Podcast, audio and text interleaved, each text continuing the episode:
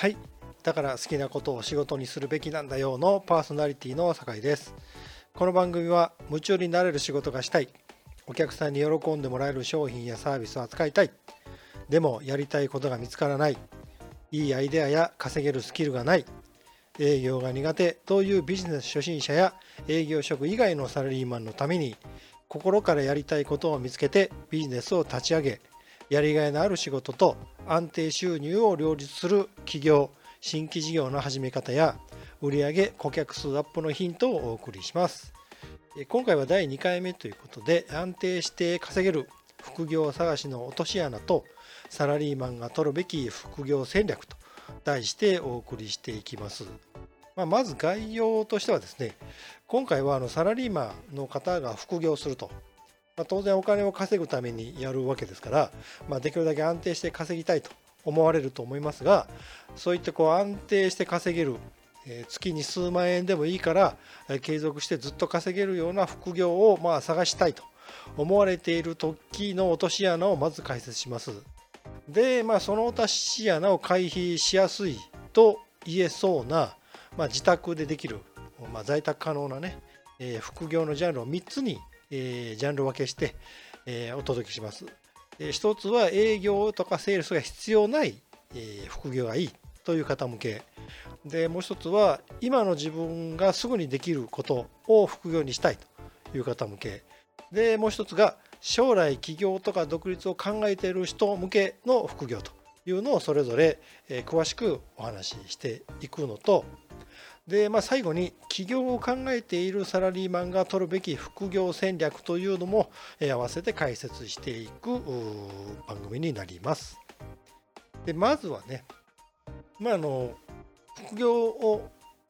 探しっていうんですかね自分がこう安定して稼げるような副業はどれがいいのかなという時の落とし穴というのを解説します。で、まあ、これ結局、まあ、身も蓋もないことを言いますとですね確実に安定してお金を稼ぎたいという欲求には盲点がありまして、えー、結論から言うと確実に安定してお金を稼ぎたいだけの方は、まあ、アルバイトをしてくださいということになってしまうんですよ。あの副業という言い方をするとちょっとどういうことをイメージされてるか分かりませんが例えばサラリーマンの方でね、まあ、朝から夜まで、えー、まあ、普通に残業も含めて仕事をされている方だとしても例えば24時間映画のコンビニとかね。で夜間も倉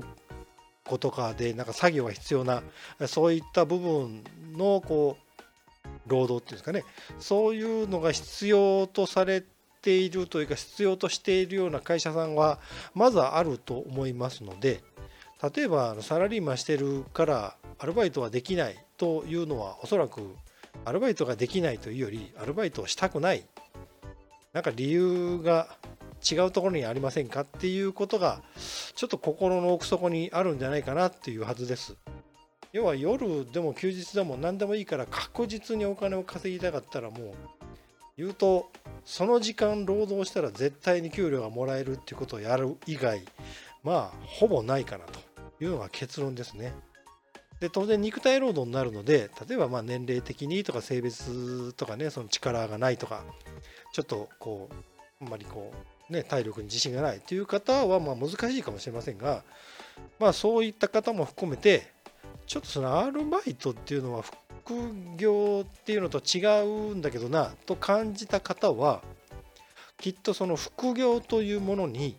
お金以外の何かを求めているんですよ。必ずと言っていいほど。なのでその何かというのをはっきりさせておいた方がいいと思いますよ。でなぜかっていうとですねこう安定して稼ぎたいけどアルバイトは嫌だという方は安定して、まあ、場合によってはちょっとこう楽してみたいな感じでね稼げる副業探しを永遠に続けることになりますでおそらく永遠に続けるという言い方を私がしているまあ、まさに私が永遠に探してたんですがありませんでしたんで多分ないと思いますこれからも。なのでもうお金だけを稼ぎたい場合はもうアルバイトしてください。もしそれは違うと自分が考えている副業がそうではないという場合はじゃあ何なんですかっていうのをはっきりさせてもらおうということで例えばですがちょっとワークをしてみてもらってもいいかなということでちょっと質問を3つほど挙げますのでご自身が副業に対してお金以外の何を求めているかをちょっと確認してみてください。えー、ちょっと質問をね3つまあこれから読み上げますので、まあ、例えば後からでもいいですしちょっとあの例えば手書きができる方は手書きでもいいですしスマホとかのメモ帳とかにメモるという方はそれはそれでいいのでちょっとこの質問に答えてみてください。で1つ目は副業をしようと思った時頭の中にどんな選択肢が浮かびましたか？浮かんだ選択肢を全部書いてくださいはい次です。思いついた選択肢を見渡してみて何か共通点あるかどうかちょっと見てください。これでもよくわからないという方、えー、絶対にやりたくないっていう仕事にはどんな条件がありますか？これ全部思いつくまま全部書き出してくださいで、やりだすきりがないっていう場合はもう時間切って例えば1つの質問も5分だけ全部で15分やってみようとかこういう、まあ、ちょっと遊びの感覚でも大丈夫なのでご自身が意外に思ってもいなかったようなものが次から次から出てきたと場合はお金以外に何か求めてたということなので、まあ、それで確認してみてくださいと。で次はですね、まあ、サラリーマンの方が自宅在宅でできるような副業のジャンルを大きく3つに分けました1つは営業とかセールスが必要ないもので次に2つ目が、まあ、すぐに自分ができるもの。で3つ目が企業とか独立を考えているもの。あ方向け。でこの3つについてお話をしていきます。で最初に営業とかあ、まあ、セールスなどが必要ない副業というのがもうほぼ一つしかないかなと。あの投資とかトレードがそれです。で言うとあの FX とかね株式とか。で、まあ、仮想通貨とか不動産とかいわゆるこうまあ、お金でお金を稼ぐみたいな感じのもんですね。不動産はまあちょっと不動産をお金お金を不動産に変えてからそれでまあお金を稼ぐということですけどもちょっとまあビジネスというのが他のとはちょっと種類が違うんですよねこれでね。でまあメリットとしても取り上げられるものに混ざるんですがまずはその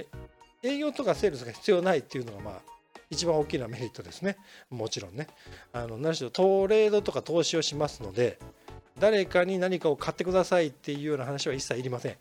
えー、まあ、要はその投資自体がうまくいくかどうかだけになります。ということで当然労働収入ではなくなります。つまり労働している時間と収入の額にあんまり関係性がないです。言い方変えると短い時間でも大きな金額を稼げる可能性はあります。で一方デメリットとしてはですねある程度の投資資金を先に用意するする必要があります。なのでもう貯金もあんまりないとかそもそも投資にお金を回せるような状況ではないという方はまず選べませんね。でさっきはまあ短い時間で大きなお金を稼げる可能性があると。いうのの裏返しになりますがいくら長時間やっても全く稼げないっていう可能性もあります。っていうかそれどころかお金そのものが減る可能性はあります。何しろあのそういった種類のもんなんでね。で、まあ、悲しい現実ですがほとんどの初心者の方まあ、ちょっと正確な統計ではないから何とも言えないですが、まあ、よく言われてるのが8割とか9割とか95%とか99%とかって言われる方々はほとんど自分のその最初に用意した自己資本を減らしているという状況らしいです。でひどい方になるとそもそもその資金がゼロになってしまって投資自体ができなくなっていると、まあ、こういう現状を踏まえてでもやりたい方、まあ、特にセールスとかがどうしても嫌という方はもうこういうものをされてもいいかなと。で次はですね、まあ、自分がすぐにできることを副業にしたい方向けで、まあ、いわゆるフリーランスと呼ばれることが多い職種というんですかね。例えばあのウェブとかのデザインをする方デザイナーとかね。でまあライターさんですかね。例えば文章あのブログとかまあもしできる方だったら、まあ、SEO を対策したような記事を書くとかね。でもしくはプログラミングをすると、まあ、高度なものとかの大きなこうシステムとかのプログラミングはまあ難しいでしょうけどもあの、まあ、あまり規模の大きくないサイトにちょっとプログラムが必要みたいなものだったら、まあ、いくらでも案件はありそうですのでそういうのもあると。で最近はあの、まあ、YouTube とかで集客とかビジネス系のものをやされる方も多いので、えー、まあ、もちろんあのエンタメ系とかでもまあいいんでしょうけど動画を編集するっていう仕事とかねであとこれも昔からありますけど例えばの事務作業あのまあ多いのがあの帳簿を代わりにつけるとかですね会社のねでもしくはあの電話の応対だけをするとかっていう、まあ、のいわゆるこう作業あまりこう高度な判断が必要ない、まあ、ルールにのっとって、え作業を淡々としていけばいいみたいなものになります。でこれらに特徴されるものはあの、まあ、ちょっと事務代行の場合は微妙なとこもありますけども基本的には専門分野で依頼主さんではできないことを代わりにするからお金をもらえると。そういうビジネスですね。なので当然同じようなことをやれると言っている方いわゆるフリーランスフリーランサーフリーランスの方がいっぱいおられますのでもちろんのことながら必ず仕事をもらえるという保証は一切ありません。でその意味では一番最初の方に申し上げたそのアルバイトとは一線を画す働き方です。でいわゆるビジネスですねこれがね。普通に考えるところのビジネスです。ではどうなるかは分からないけれども収益を得られるように活動しましょう。ということを体験するとか、まあ、ちょっと練習するっていうと、まあ、ちょっと語弊はあるかもしれませんがいきなり独立してフリーランスになるとかはちょっと厳しいのでちょっと一回やってみようっていうようなこう意味合いが持てる人はやる価値があるのかなと思える副業です。で当然メリットとして、まあ、もちろんデザインとかができるとか文章が書けるっていう方は、まあ、それをやられるってことなので当然できない方は何もできませんがそういったことが得意な方はその得意なことで新たな副業として、まあ、お金を稼げる可能性が出てくると。で当然ご自身がすでにできることを前提としているお話なのであまり新しいことを身につける必要がないと。特にあの仕事としてはまあ当然自分自身がその専門家としてのスキルを上げるという要素は当然ありますけども全く知らないジャンルの副業とかを始めるよりは当然学ぶ、まあ、身につけるべきことは少なくなってくると。ただあのまあ待っていても仕事は取れないと思いますおそらく。取れていたらそもそもそれで独立されておられるかなと思うので。ということは当然仕事が取れないとどうやって仕事が得られるのかを、まあ、嫌でも工夫することになると思います。で、まあ、仕事が取れないから工夫するというのをまあメリットには入れてますが、まあ、どうしどうしてメリットにしたかというと要はこれがビジネスそのものと言ってもいいぐらいなことだからです。要はどうやってお客さんを獲得してその人からお金をま受け取れるようなものを提供するか、まあ、ビジネスは簡単に言うとこれだけなのでこれを実体験することになります。で当然仕事が取れない状況から取れるように試行錯誤をすることになります。でこれ自体がいわゆる起業家というんですかね事業をする人ビジネスをする人としての大きな学びになります。だからこれはメリットとして考えてます。で当然のことながらそこが軌道に乗れば当然脱サラして独立することができると。でそれに反してデメリットですが当然ですが安定して稼げるかどうかは全部自分次第です。言い方は悪いですけどご自身があまりこう工夫とか試行錯誤しなかったら多分収入ゼロのままです。でまあ安定して仕事をもらおうとしても基本的にそもそも仕事を持っている、まあ、依頼主さんがいるという前提の仕事なのででまして競合がいっぱいいますので自分が仕事を受注ができるかどうかが自分の収入を得られるかどうかの鍵を握る握るっていうのが、まあ、難しいところです。要はもしかしてご自身が結構その専門分野例えば動画編集とかね、まあ、もしくはライターとしての能力が高かったとしても競合に負けて仕事が得られないと収入は得られないんですよ。要は自分のスキルが高いとか低いの前にそもそも仕事が取れるかどうかという別のスキルが必要になってくるというところがデメリットにはなります。で、まあ、当然依頼主さんからしても初めて仕事を依頼しようと思う方に関しては当然どんな実績があるかを教えてほしいという方がとても多いと思います。ご自身も考えてみられたら分かると思いますけど全く初めての専門家に依頼する時にどんな仕事ができる人かはやっぱり確かめたくなるもんだと思うんですよ。何しろお金を払いますしね。で出来上がってきたものがちょっと自分が想定してるよりもはるかにレベルが低いとものすごくまあ揉めますよね。でまあそういう言うとあまりこうよろしくない状況というのは皆さん避けたいですから初めに実績が求められると。ということは実績のない状態だと受注がかなり難しいということが予想されます。で初心者の方はそういった影響もあり、まあ、他の同業者の方よりもかなりの低単価安い金額で仕事をま募集するということになり、えちょっと何してるかよくわからないということが発生する可能性があると。で次3つ目です、まあ、将来起業とか独立を考えている方向け。でこれはまあ世の中にいっぱいもうノウハウあると思いますけどいわゆるネットビジネスって言われてるやつね。アフィリエイトとか。あとまあ物販ね。物販まあアマゾンとかの転売とかああいったようなものになりますかね。とかあとは、まあ、販売代理店っていう仕組みが世の中にはあって自分とこの会社の商品とかサービスを販売してくれる人を募集するっていうのがありますね。あのまあ、保険のこう外交の方っていうんですか？いわゆる保険の営業マンっていう方もほぼほぼ代理店の方なので要は保険をこう実際にこう保険を作ったりとかその保険を実際保証したりとかしてる会社の販売の代理をしてるだけですからね。契約が終わったらその方基本的には仕事が終わりと。なのでまあセールスとか営業をだけをやるっていう仕事もあり。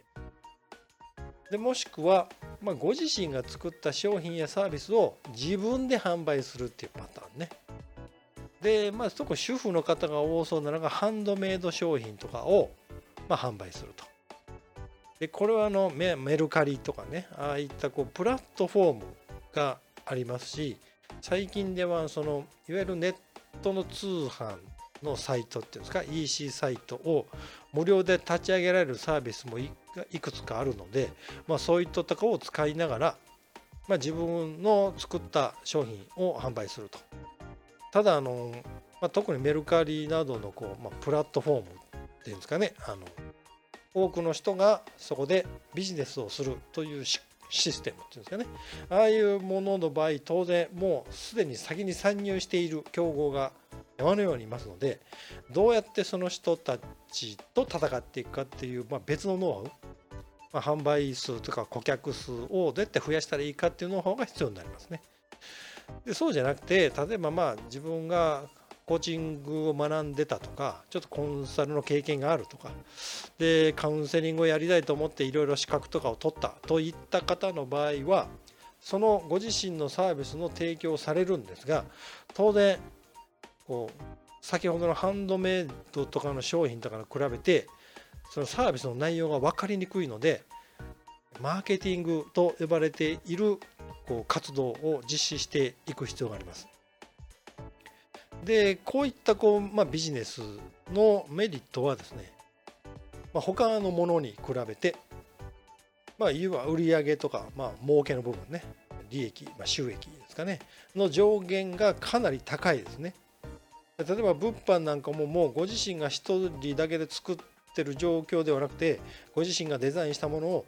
いっぱいの人に作ってもらって大量に販売することで月賞が例えば1000万とかっていうことも十分可能なわけですよ。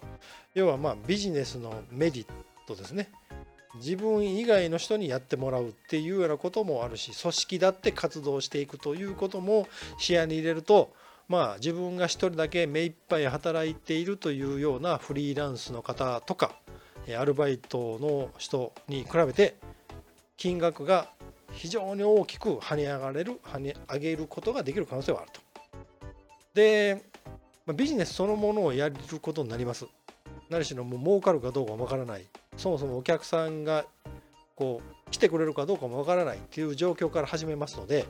もう起業とかビジネスをスタートするのに非常に必要なことが多々ありますがそれら全部が学べることになりますというか、ま、学びながらやることになりますね。でデメリットはですね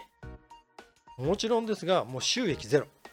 まあ、もう儲けゼロ何にも手に入らないっていう、まあ、ただ働きっていうんですかね。でなる可能性は多々あります。特に最初の時はおそらくそうなると思います。初月から儲かるなんていう方はかなり何か秘密があるのではないかなと思えるぐらいが、まあ、普通の状態ですね。でもし、まあ、ネットビジネスとかに多いと思いますけどどなたかの副業ノウハウを実践する場合は当然そこに費用かかります。金額が結構高いものが多いと思うので、まあ、その費用がでしかも稼げなかったらゼロドルがマイナスになるということも考えられる。でまあご自身のノウハウもそうなんですけど特に他の方のノウハウの場合自分はノウハウ通りにやってるのに儲からない稼げない全然売り上げ上がらない利益が出ないお客さんが来ないということもありえます。それはどこかが違うからっていうことをま解決していく必要もあると。でまあもちろん、まあ、他の副業もまあ同じっちゃ同じなんですけど特にこっちはその副業で収益を発生させるまでが特にものすごい膨大な労力と時間を取られますのでかなりプライベートが犠牲になります。確実になると思います。ご家族がいる方だとちょっとその夫婦関係とかはこう子供さんとの関係性が悪化する可能性もあると思うのでそこもデメリットになるかと思います。でまあ3ついろいろご紹介してきましてまあ言うとフリーランサーのようなもうすでに仕事とかビジネス自体の内容は固まっているのでいわゆウェブページのデザインしてほしいとかね、え写真撮ってほしいとかね、動画を編集してほしいとか、まあ、決まった業務に対して自分の、まあ、いわゆるこう専門の能力を発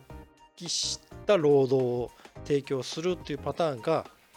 何何もないところから商品もそのそのものも作ってぐらいからスタートするかとかその辺を含めて考えるとですね。特にサラリーマンが副業をされる時私もかなりこうサラリーマン時代にアルバイトも含めていろいろ副業してきた経験からのま意見として聞いていただきたいんですけどサラリーマンが副業する時にお金を稼ぐだけが目的だとかなりきついと思います。で例えばまあ私昔あの日曜日10日にこういわゆる肉体労働のアルバイトをしていましたそれ1日行ったら1万円とかねっていう状況でやってたんですがその労働力を提供するっていう副業ね多分そのいわゆる作業とか肉体労働だと思いますがその副業そのものにやりがいがもうないないですね全く。要はその仕事がやりたくてやってるわけじゃないですから。お金がもらえるからやってただけなのでえー、まあ、私の当時の感覚はお金のために頑張ろうだけです。ちょっと余裕がある状態にしたいから頑張ろうだけです。なのでかなり厳しかったです。もういや本当いやいやです。かなり憂鬱。しかも土日とかを潰してやっていたのでもうそれは何でしょう何のために生きてるのか本当わからないみたいなそれこそあの好きなことを仕事にしないとダメだなという原体験は実はこの辺だったりもします。お金のために働いてるとこんなに辛いことはないという経験もしたのででそういうのもあるんでねこの番組のタイトルにもなってますけどね。っていうのがかなり厳しいのでここはちょっと考えておかれた方がいいと思います。でじゃあアルバイトじゃなくて、まあ、フリーランスとか自分の商品とかサービスを作ってで副業をしてみようっていう場合は当然やりたいと思っていることになってるはずではありますがそこで問題になってくるのがやっぱり最初がほとんど儲からない、まあ、全く儲からない、まあ、要は赤字ですよね。何かやってるわけですから集客するにしても。例えば見本を作ったりするにしてもね。ハンドメイドの商品とかでもね。でそういったことが予想される場合儲からないのにいろいろやっていく時に確実に憂鬱になります。要はお金を稼ぐために副業を始めたのに一体自分は今何をやってるんだろうみたいな。その儲からないのにその材料費とかをかけてね。時間もかけて散歩の商品作ったりとかね。例えばコーチングとかコンサルティングをやろうと思ってブログとかを書いてるのに何の反応もないのは一体何をやってるんだろうみたいなことになるので一応まあ私がおすすめをしたいまあサラリーマンの副業戦略としてはですね副業をやること自体に2つの意味を持たせられたらどうかなと。でそれは、まあ、もちろんお金を稼ぐためにやるんですけどお金を稼ぐというのを第一番目にしないで最初にその不確定なことねリスクを取ったビジネスをすることで起業家としてのスキルアップをするということを優先してみたらどうかなと。でこういったことを考えた時に起業とか独立もま視野に入れてという意味も大きいので、まあ、そういった時の副業選びの条件として3つ考えてみました。で1個はその副業自体がマーケティングを実施する必要があるもの。で次が起業とかで独立した時にも役立つスキルを必要とするもの。で3つ目がセールスを行うもの。これそれぞれビジネスをする時にまず確実に必要なものです。あの先ほどあのコンサルとかコーチをされる方はマーケティングが必要ですと言った通りあのコンサルティングが欲しいですとか、まあのコーチングしてくださいっていう方はちょっと稀ででそういった方はおそらくもう決められてるんですよ。コンサルティングしてほしい人とかコーチングしてほしい人っていうのはもうはっきりしてるんですよ。なのでその人にコンサルティングしてくださいって言うんですよ。でこれから始めた人にコンサルティングしてくださいっていう人はまずいません。ないし分かりませんのでねどんな人かもね。ということは自分がどんな人間でどういったコンサルティングをしててでどういったこう悩みが解決できたいみたいなことを発信していってでそこでお客さんにいろいろこう例えば無料で相談乗ったりとかみたいな活動をしていきますね。これらがまあトータルで言うとまあマーケティングになりますね。ではあの最終的に契約してもらうとか申し込んでもらうまでにいろいろやることがあるのでそれをどうやって組み立ててやっていくかみたいなことを実践する必要があるものだと当然起業した後もこれが必要になりますからね、えー、経験が学べると。でその副業自体のスキルが起業とか独立した時に役立つスキルだといいですね。まあ、例えばマーケティングそのものをするというのを経験する副業の場合は当然マーケティングする時に役立ちますし例えば、まあ、文章を書いたりとかライターをされる場合どうしてもネットで今後は集客とかマーケティングをやっていく時に文章がこうそん文章がないペ例えばマーケティングっていうんですか？例えばもうブログ一つしてもそうですよね。ブログはもうまさに文章を書きますしね。例えば動画で集客をしていこうみたいなマーケティングをするにしても動画で何喋るかを考えるって結局からライティングの話なんでライティングがいるみたいなそういったスキルを必要とするとか。ちなみに私は今文章を書いてお金をもらっているという状況なんです。で副業がアフィリエイトだったんですよ。でまさにあのブログのアフィリエイトから始めたのであの自分は2番目を実践したんです。独立とか起業を見据えた時に文章を書くスキルは絶対役立つだろうなと思ってそっちに振りました。いろんなビジネスはしたんですよね。アルバイトも含めてね。なのでまあこういうのもおすすめできるかなと。で最後はセールスを行うもの。まあもちろんあのメルカリとかであの手作りのこうハンドメイド作品とかを売られるにしてもどうしてもセールスの側面が必要です。で直接あのお客さんの前に行ってねこうスライドとかを見せながらみたいなそういったセールスとかの契約書とかの説明を長々とするみたいなイメージではないセールスだとしてもどうしても、まあ、お客さんに私の商品とかサービスを買ってくださいっていう行為自体は絶対に必要になります。ビジネスをする場合ね。なので例えばセールス。特に直接対面でセールスするようなビジネスをしておくとセールスっていうのは結局どういうものなのか。単純に買ってくださいを連呼しているだけでは売れないのでどういったことをやったらセールスができてどういったことをやらなかったらセールスができないかもしくは何をやったらセールスができないかを見極めていくことでセールスができる、まあ、要は制約率を上げるみたいなことが分かると、まあ、最終独立とか起業した時にセールスで困らなくて済む。みたいなことがあるので最終的にまお伝えしたいなと思ってたことが、まあ、起業とか独立というテーマでお話をずっとしていますので、まあ、その、まあ、部分で申し上げると、まあ、副業される場合起業とか独立をまあ、修行するという言い方はちょっといいかどうか分かんないんですけどそういった側面で副業をされた方がいいのかなと。で特に普通で特に営業とか経営とかに関係されてないサラリーマンの方はビジネスそのものをするという多分体験がほぼないのかなと。要は経営をしている社長とか、まあ、もしくはその管理職の方から言われた仕事だけをやっている状態ですからね。えー、まあ今後どうやってお客さんをこう増やしていったらいいかみたいな相談をされる方はまだいいんですよね。そういった部署におられない方はそもそもビジネスを体験しておられないので自分で体験してみる必要があると。でその場合いきなり独立をして脱サラしてで会社辞めてしまうと収入がゼロの状態で始まっちゃうんでそれだったらまあ会社があくまで OK してたらっていう前提ですけど給料がある状態でリスクのあるそのビジネスを体験してみるというのがサラリーマンの起業をする時の基本戦略です。まあちょっと言い方悪いかもしれませんけど、まあ、先にあの失敗ですね。大体うまくいかないっていうことが多いのでなんでうまくいかないかを理解するためにもうまくいかないっていう実体験をしておくと。でそこからどうやったらうまくいくかを試行錯誤することそのものがビジネスなので、まあ、それをやっておきましょうとリスクができるだけ少ない状態ね。要は生活に支障がない状態でね。給料がある状態でね。で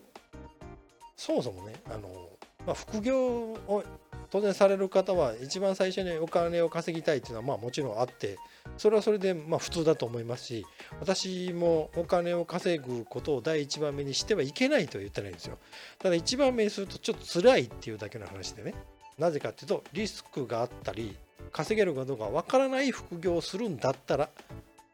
辛いですよって話でアルバイトだったら絶対もらえるじゃないですか。よほど失敗とかしない限りね。なのでリスクのある副業で稼ぎたいけど失敗したくないっていうのはちょっと都合が良すぎるかなと。多分ないのでそういうものは。失敗したくないんだったら失敗も何もないようなただのアルバイト。言われたことだけやっておくというものがいいですしどうしてもそのリスクがあるもの。要は金額を大きく稼げるような状況にできそうなビジネスの場合必ずと一定ほどリスクがありますのでそれをやりたいというのであれば当然まあ最初は副業でお金を稼ごうという意思で始められるとは思いますけどもその時にお金を稼げなかったりやる気がなくなってしまう状況に多分なります。私もなったので。でそこで私ちょっと考え方を変えましてもう稼ぐことよりも私の場合はライティングのスキルを学ぶことを優先したんです。なので安定して稼ぐとかお金を稼ぐよりまずは自分がビジネスを独立して起業してビジネスをした時に何が役立つのかなというのを考えてその力を上げる。まあ、企業力とでも言うんですかね。ビジネススキルとでも言うんですかね。あのなて言うんですかね。起業家の力っていう感じですけどね。起業家の力としての企業力を上げるというものを優先した方がいいのかなと思います。で、まあ、アルバイト以外で副業はもうどうなるか本当わからないので、まあ、全く稼げるかどうかはわからないけど、それでもビジネスをしますっていう覚悟がないと、そういった感じの副業は厳しいと思います。で、まあ、当然時間とか労力を使いますのでそれでも収入がゼロになることをもう前もって受け入れておいてください。こんなはずではなかったっていうよりあこれが普通だなの方がいいと思います。23ヶ月ぐらいはまあゼロだろうなと。23ヶ月で逆に収入がバーンと上がる人はおそらくものすごく注目されるレベルの方なので普通は1年経っても難しいですみたいなことも多いので。で当然副業ではありますがもう起業してる状態とになります。結果的に。なのでサラリーマンをしながらダブルワークとしての起業の状態になります。必然的にね。なので起業というのがどんなものかを経験するという意味を持たしておかれた方がやる価値としてはあるかなと。もしお金だけを目指されるんであればここまでお話ししてきたことを踏まえてよく考えてみていただいた方がいいかなと。でそれでも起業とか独立をしたいと思われるのであればその収入ゼロの辛さも経験した上でね本腰を入れてその副業が給料以外が以上を稼げるようにどうやってやっていったらいいのかというのを目指して副業を選ばれるのが正しい戦略かと思います。今日お話ししたいことは以上です。参考にしていただければ幸いです。